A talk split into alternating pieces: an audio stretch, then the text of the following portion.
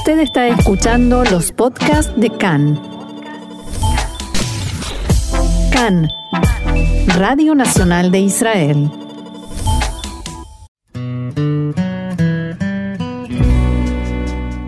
Conversaciones sobre judaísmo, un espacio para la expresión judía desde distintos puntos de vista.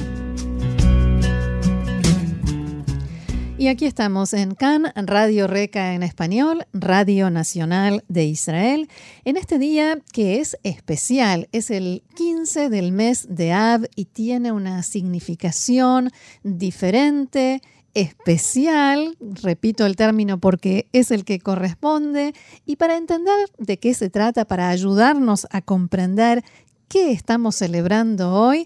Tenemos el gusto de volver a hablar con el rabino Gustavo Zuraski de la Keilah, Keilat Netzach Israel en Ashkelon, en el sur de Israel. Gustavo, shalom y bienvenido una vez más acá.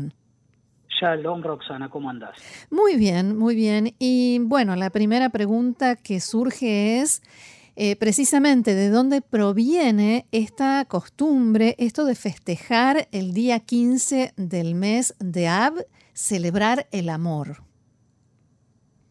Mira, la, el origen de, la festividad del 15 de Ab es un origen bastante difuso, eh, es decir, cuando aparecen tantas explicaciones acerca de qué es lo que ocurrió en aquella fecha, significa que... Que algo no, está claro. no existe un origen claro. Eh, a, nadie le queda ninguna duda qué es lo que ocurrió en Pesach, eh, y porque las fuentes son muy claras al respecto, pero qué es lo que ocurrió el día 15 de Av, es, eh, hay una lista larga de, acontecimientos que según nuestros sabios en, en, el Talmud acontecieron el día 15 de Av, que debo aclarar, es la luna llena del mes de Ab. Mm. Eh, y sabés que hay muchísimas festividades eh, en el calendario hebreo que se celebran con luna llena, el, 15 de, de, de Shvat, la festividad de Purim, la festividad de Pesach, la festividad de Sukkot, son festividades de, de luna llena. Y también el 15 de Ab. Ahora, lo que sí es bastante claro, de acuerdo a lo que aparece en la Mishnah, es que el día 15 de Ab era un día excesivamente festivo y era un día en el cual las hijas de Jerusalén salían vestidas con ropas blancas. Se, aclara que eran ropas blancas prestadas, no de alta costura, eran, le pedían, se la pedían entre vecinas. Eh, como para, como para que a ninguna le falte para que a ninguna le falte, mm. en realidad si todas prestan ropa, a ninguna le va a faltar, porque cada una podría vestir su propia ropa, eh, si se van intercambiando las prendas. Eh, yo creo que la explicación de por qué eran prestadas es para, eh, tiene que ver con, lo, con, con, la manera en que continúa las palabras de nuestros sabios. las dicen que las jóvenes levantaban los ojos y, y decían eh, joven judío, mira qué selección tienes.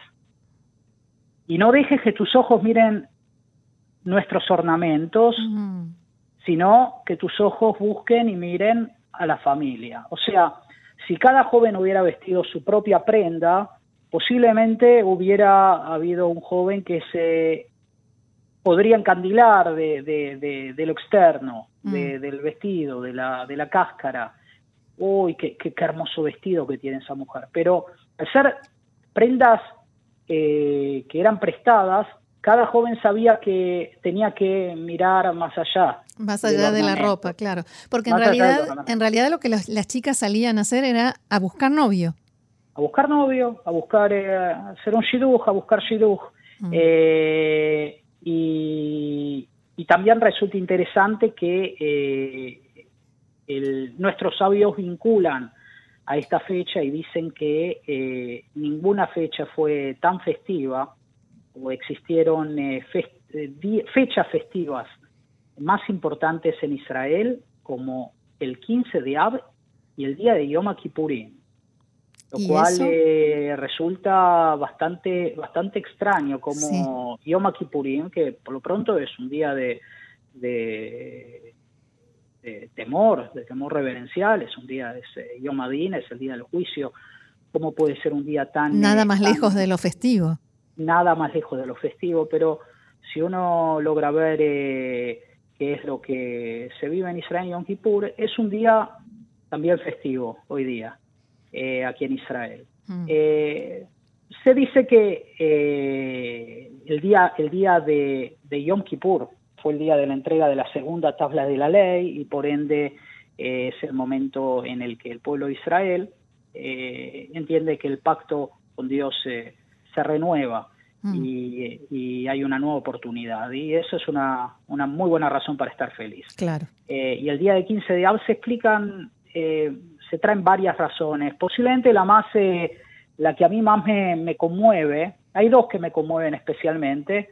Una es que eh, fue la fecha en la cual los eh, muertos de Beitar fueron traídos a sepultura.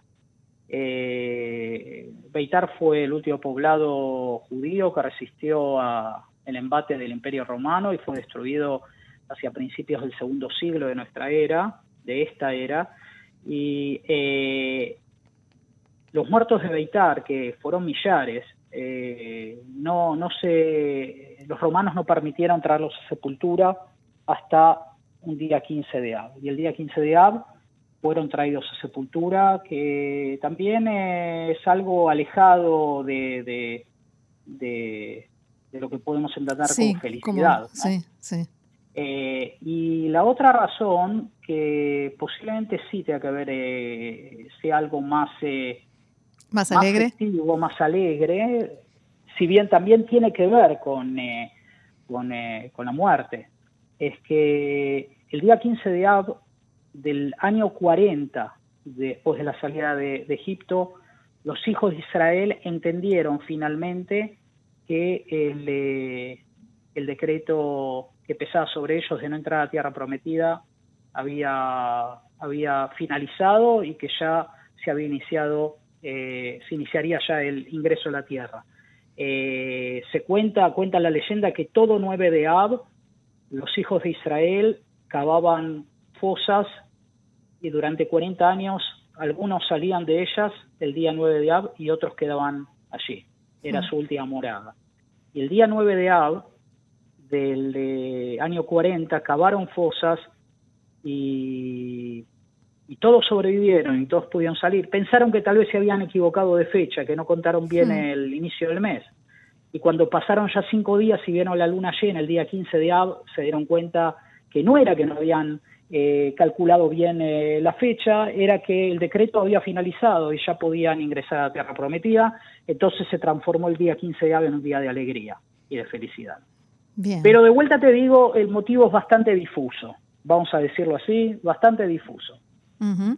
De todos modos, de alguna manera todo se conecta con el amor, especialmente el primero que explicaste, ¿no? De las chicas buscando eh, la pareja, con quien formar una familia, alguien que las mire más allá de lo que llevan puesto y que mire qué hay en su interior.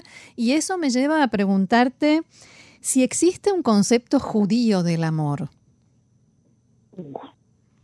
esa es muy buena pregunta.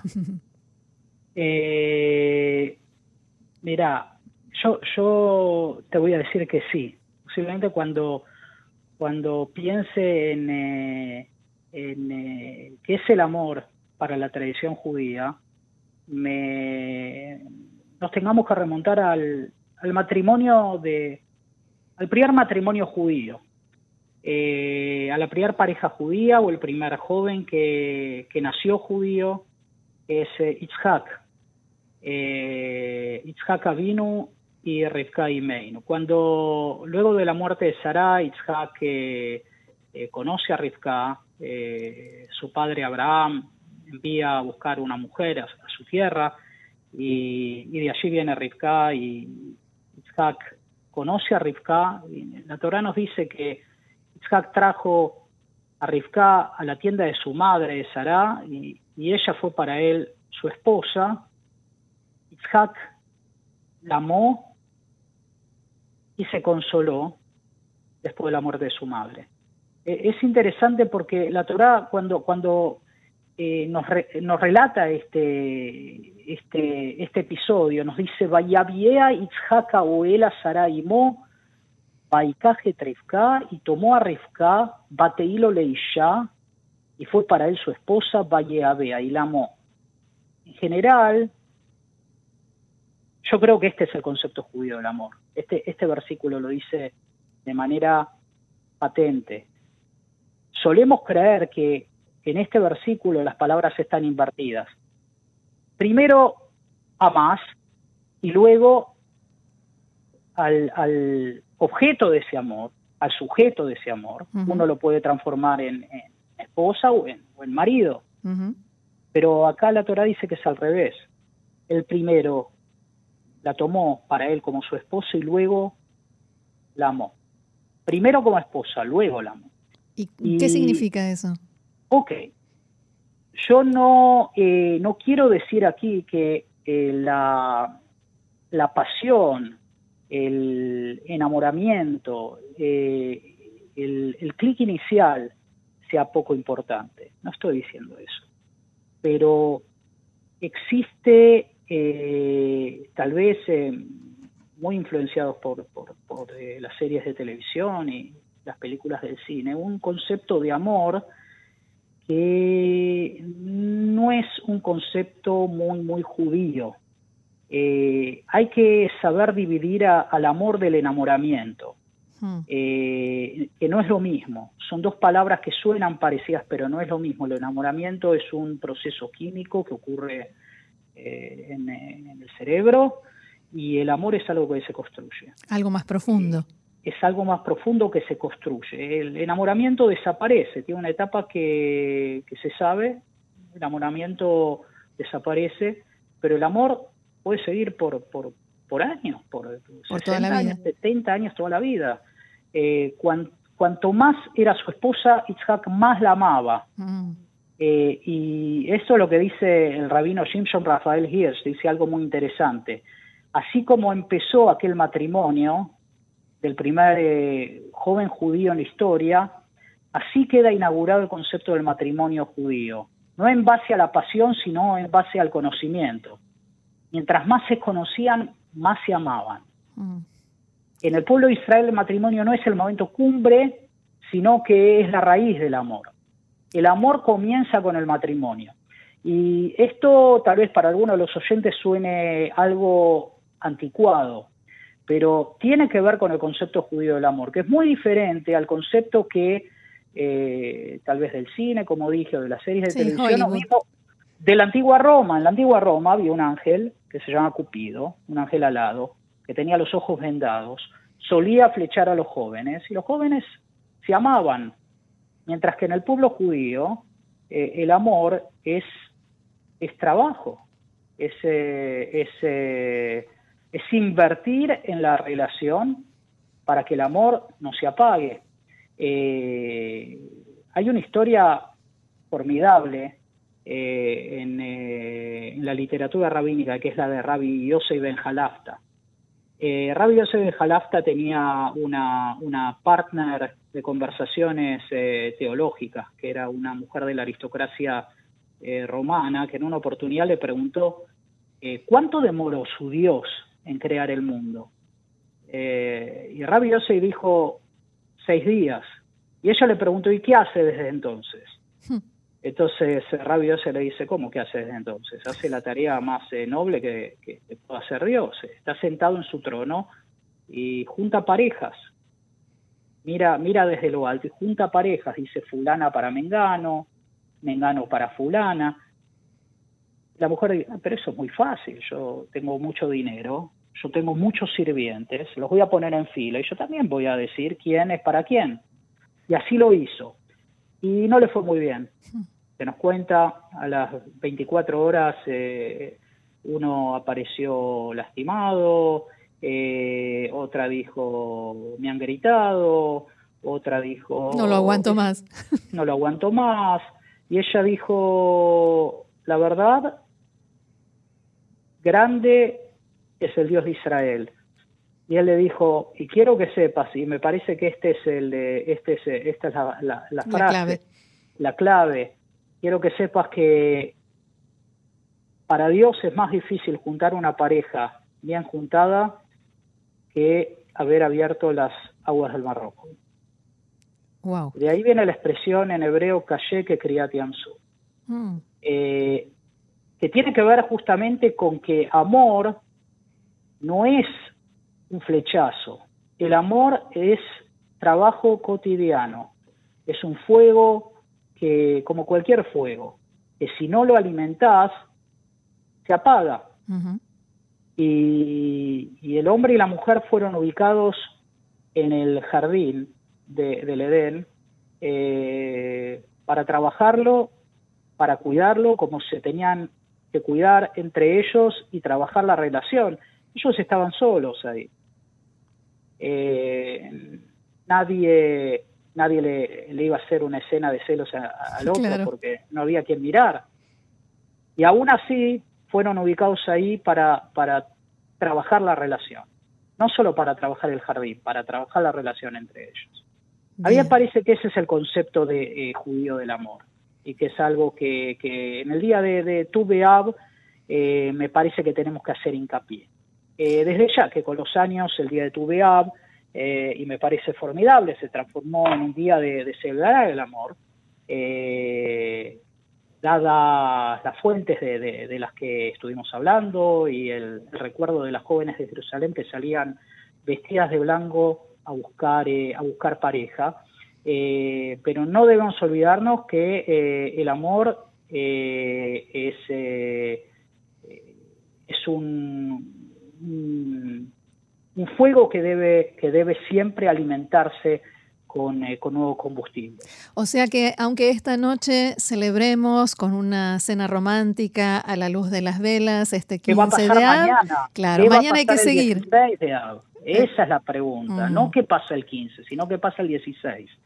Eh, y, y a mí me parece que eso es eh, eso es eh, es algo es algo eh, aplicable prácticamente a, a toda la fecha del calendario judío. Había hay un relato eh, muy lindo de Hasídico en el cual eh, un rabino eh, se le preguntó eh, cómo fueron sus rezos eh, durante los Yamim Noraim, y él dijo, lo importante no es qué es lo que pasa entre Rosh Hashanah y Yom Kippur, sino lo que pasa entre Yom Kippur y Rosh Hashanah. Mm, Todo ¿no? el año. Todo el año. Eh, y, y con el amor me parece que cuando hablamos de la celebración del amor el 15 de Av, posiblemente eh, lo más importante sea qué pasa del 16 de Av al 14 de Av del año siguiente. Claro. Muy bien, me quedo con este mensaje. Rabino Gustavo Zuraski de la comunidad Keilat Netzach Israel, allí en Ashkelon. Muchísimas gracias por estos conceptos tan interesantes y valiosos al mismo tiempo. Hag Sameach y será hasta la Hag próxima. Y un, un gusto como siempre. Gracias, Shalom. Hasta la próxima. Bye bye.